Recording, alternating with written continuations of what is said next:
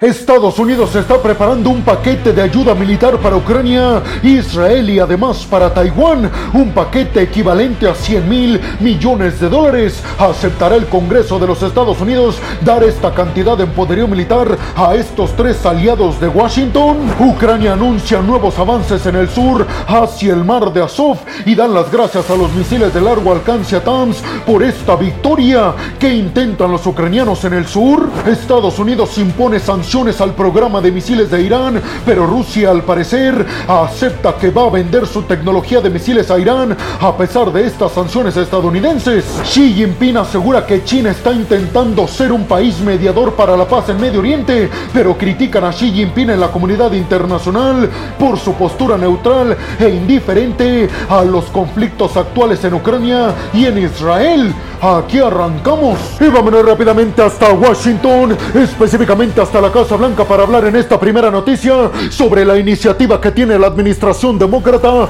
encabezada por Joe Biden para presentar un presupuesto adicional al Congreso y que éste lo apruebe, el cual consistiría en enviarle a Ucrania 60 mil millones de dólares en ayuda militar y además para Israel un paquete de asistencia militar equivalente a 10 mil millones de dólares en total, Estados Unidos estará pidiendo para estos dos aliados de Washington cerca de 70 mil millones de dólares, obviamente únicamente en ayuda militar. Esta sería una petición de gastos extra que la administración demócrata le está solicitando al Congreso, pero dada la división política entre republicanos y demócratas, se ve bastante complicado que se apruebe. Joe Biden aseguró que espera que las diferencias entre ambos partidos se dejen de lado sobre todo porque se está poniendo en riesgo la seguridad y la supervivencia de dos amigos y aliados de Washington, de Ucrania y de Israel. Joe Biden dijo que el Congreso no debe de dejar que a nivel internacional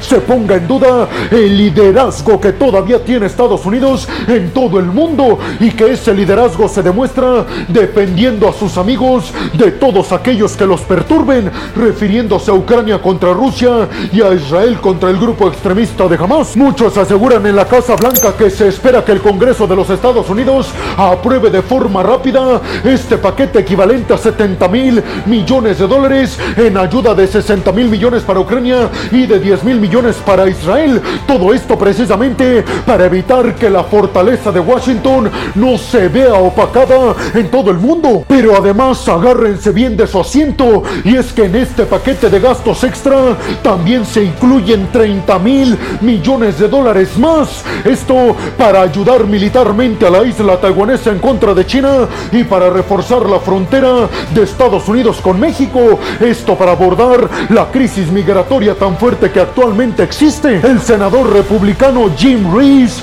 aseguró que en estos momentos él y los republicanos no tienen conocimiento de esta petición, que se han enterado por los medios de comunicación, pero que Joe Biden no ha hecho esta petición formalmente al Congreso. En resumen, Estados Unidos está pidiendo en total 100 mil millones de dólares para ayudar militarmente a sus tres aliados y amigos, la isla taiwanesa, Israel y Ucrania. 20 mil millones para Taiwán, 60 mil millones para Ucrania y 10 mil millones para Israel y además 10 mil millones de dólares para reforzar la frontera de Estados Unidos con México. Hay que decir que en estos momentos sí se está poniendo en juicio el hecho de si Estados Unidos realmente realmente puede abordar estas crisis en todo el mundo de forma simultánea, es decir, al mismo tiempo. Muchos piensan que tal vez Washington no tiene ni el dinero ni el poderío militar suficiente para hacerle frente a estos tres frentes, al de Ucrania contra Rusia, al de Israel contra Hamas y al de Taiwán contra China. Sin embargo, recordemos que Joe Biden, el presidente de los Estados Unidos, dijo en una entrevista reciente que Estados Unidos es la nación más poderosa en la historia de la humanidad y que por supuesto que puede ayudar a todos los amigos que lo necesiten, pero eso estará por verse. Mientras tanto les preguntaría a ustedes qué piensan. ¿Realmente creen que Washington tenga lo suficiente en militar y económico para ayudar a estos tres aliados y amigos de Washington, a Taiwán contra China, a Israel contra Hamas y a Ucrania contra Rusia? ¿Ustedes creen que el Congreso acepte darle a la administración demócrata demócrata de Joe Biden 100 mil millones de dólares en gastos extras. Y vámonos rápidamente hasta el sur de Ucrania para abordar en esta segunda noticia la contraofensiva ucraniana. Y es que las fuerzas ucranianas acaban de comunicar que de forma oficial han avanzado en sus objetivos precisamente en la región del sur. Todo esto con el objetivo de llegar al mar de Azov y cortar de una vez y por todas las líneas de suministro de poderío militar y de combustible del ejército ruso. Las fuerzas ucranianas detallaron que este avance en el sur se da alrededor de la región de Adivka, una ciudad oriental que muchos catalogan como clave porque le podría abrir paso a los ucranianos para finalmente llegar al mar de Azov. Después de más de cuatro meses de que inició la contraofensiva, el portavoz de las fuerzas militares ucranianas, Alexander Stupun, aseguró que las fuerzas ucranianas en solo un día habían logrado avanzar 400 metros y que este avance se había concretado con éxito justo después de que los misiles de largo alcance ATAMS afectaron a las posiciones detrás de las líneas defensivas rusas. El avance se concretó específicamente al sureste de Verbov, en la región de Zaporilla, que es una región que se encuentra a unos kilómetros de Andivka,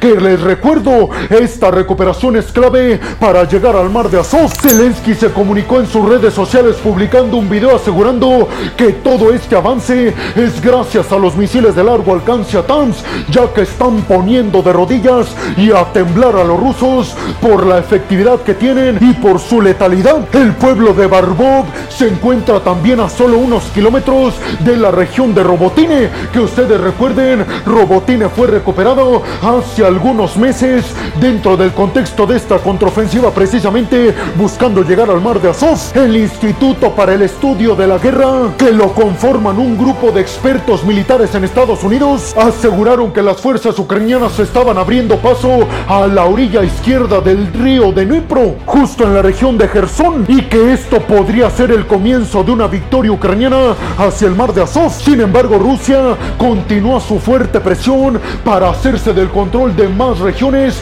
precisamente en toda esta zona, justo en la región de Andivka. Es decir, que los ucranianos, además de intentar avanzar posiciones contra los rusos, están intentando proteger lo que ya han logrado recuperar. Pero ustedes, ¿qué piensan? ¿Realmente creen que los ucranianos estén avanzando, como dicen, en sus objetivos de llegar al mar de Azov?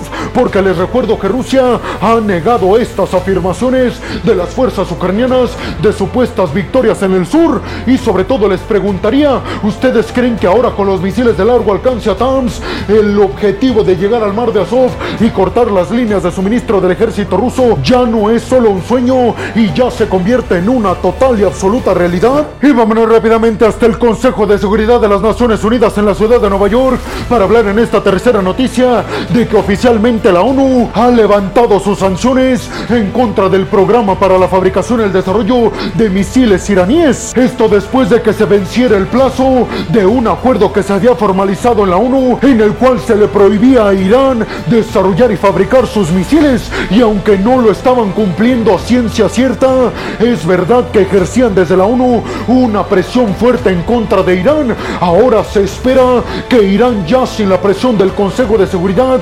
aumente y acelere su programa para el desarrollo de drones militares y de misiles balísticos. Precisamente la noticia tiene que ver con que Estados Unidos, después de que esto se concretara, avanzó en contra de sanciones para que Irán frenara su programa para la fabricación de misiles y sobre todo misiles balísticos. Además, Washington dijo que su principal objetivo con este nuevo paquete de sanciones en contra de Irán era frenar la exportación de drones militares kamikaze desde Irán hacia Rusia para ayudar a Rusia en contra de Ucrania. Rusia aseguró que ahora que ya no está esta restricción por parte del Consejo de Seguridad, entonces ahora Rusia podría, en teoría, venderle su tecnología de misiles balísticos a Irán. Y aunque esto no significa, aseguraron desde el Kremlin, que vamos a darle nuestra tecnología a Irán, lo único que queremos decirles es que ya podríamos hacerlo si es que quisiéramos. Ya no tenemos esa restricción para no hacerlo desde el Consejo de Seguridad.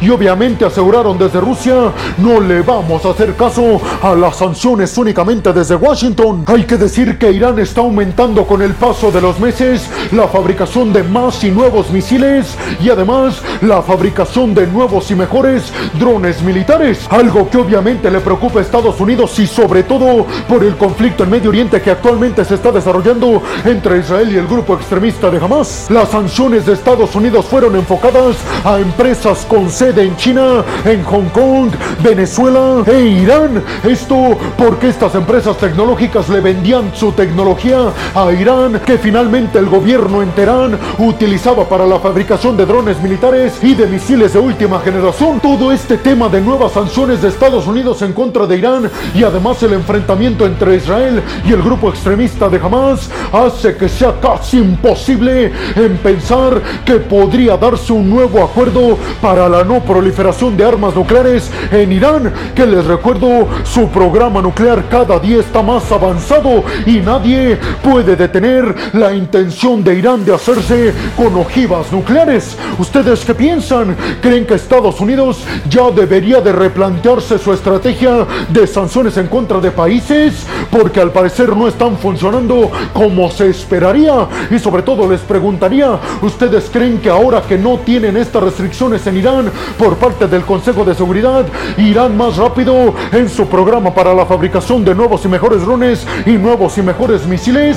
Y vámonos rápidamente hasta Pekín. Esto para hablar en esta cuarta noticia de declaraciones que ofreció Xi Jinping, el líder del gigante asiático, con respecto al hecho de que aseguró que China está total y absolutamente comprometida con la paz en Medio Oriente, asegurando que China estaba haciendo todo lo posible por intentar mediar para un acuerdo de paz duradero entre Israel y el grupo extremista de Hamas. Xi Jinping aseguró que la estrategia china es aliarse cada vez con más fuerza con los países árabes alrededor de Israel y además aprovechar su buena relación con Israel para así hacer que haya una paz duradera en todo Medio Oriente. Xi Jinping recalcó que todo esto se debe en gran medida al fracaso de la política de los Estados Unidos en esta región. Xi Jinping aseguró que es primordial un alto al fuego para evitar que más países o más grupos militares se sumen a este conflicto. Israel les recuerdo que ha reiterado el hecho de que se siente muy mal por el hecho de que China no ha condenado las atrocidades del grupo extremista de Hamas en Israel. Y muchos critican precisamente la postura neutral por parte de China en los conflictos actuales, en el conflicto entre Rusia y Ucrania y en el conflicto entre Israel y el grupo extremista de Hamas. Y muchos piensan inclusive que China está desaprovechando una gran oportunidad de tener un papel mucho más protagónico en estos conflictos y tratar de detenerlos para así ganar más influencia en todo el mundo y desbancar de alguna forma la influencia de Estados Unidos. Pero China está bastante neutral y hasta podríamos decir que indiferente a estos conflictos. Muchos piensan que eso le podría afectar en sus objetivos de arrebatarle la hegemonía a Estados Unidos. Precisamente desde Estados Unidos defienden que Estados Unidos nunca se queda neutral, que nunca se queda de brazos cruzados ante estas catástrofes y desde Washington aseguran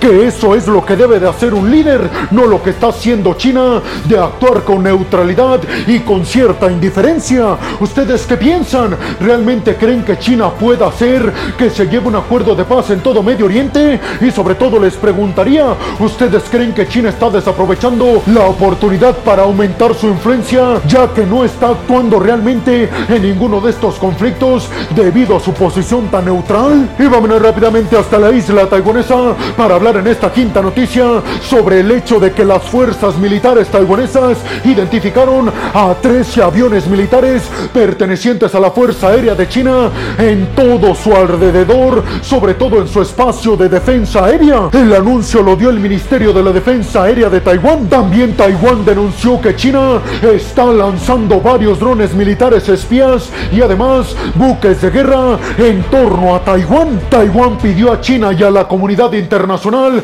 que aboguen a favor de que se detengan todas estas hostilidades por parte del gigante asiático. Esto a niveles militares, marítimos y aéreos. Tsai Ing-wen, la líder taiwanesa, aseguró que inmediatamente cuando se enteró de esto, envió aviones militares de la Fuerza Aérea Taiwanesa para vigilar que ningún avión militar de China traspasara la frontera aérea hacia Taiwán. Pero ustedes qué piensan? ¿Creen que todo esto lo único que nos asegura es que estamos por ver en el futuro otro conflicto más en el mundo, ahora entre China Y la isla taiwanesa, recordando la peligrosidad que eso significa. Acuérdense que Estados Unidos mantiene un acuerdo con la isla taiwanesa que especifica que defenderán a la isla en el dado caso de que alguien los ataque, incluido si es China. Y vámonos rápidamente hasta Tel Aviv, la capital de Israel, para hablar en esta sexta y última noticia sobre el hecho de que el ministro de la defensa alemana, Boris Pistorius, aseguró y reiteró que el compromiso de Alemania es apoyar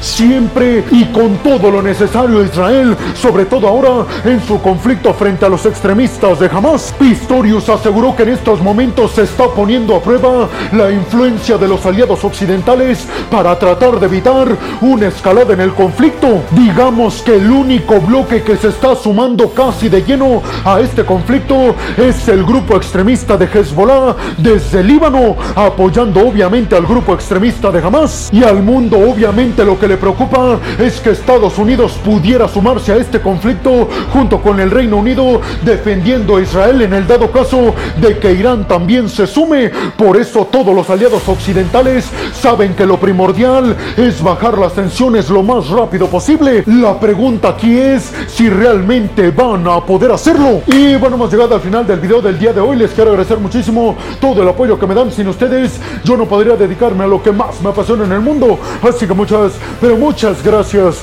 Sin más por el momento, nos vemos en el siguiente video de Geopolítica. Hasta la próxima.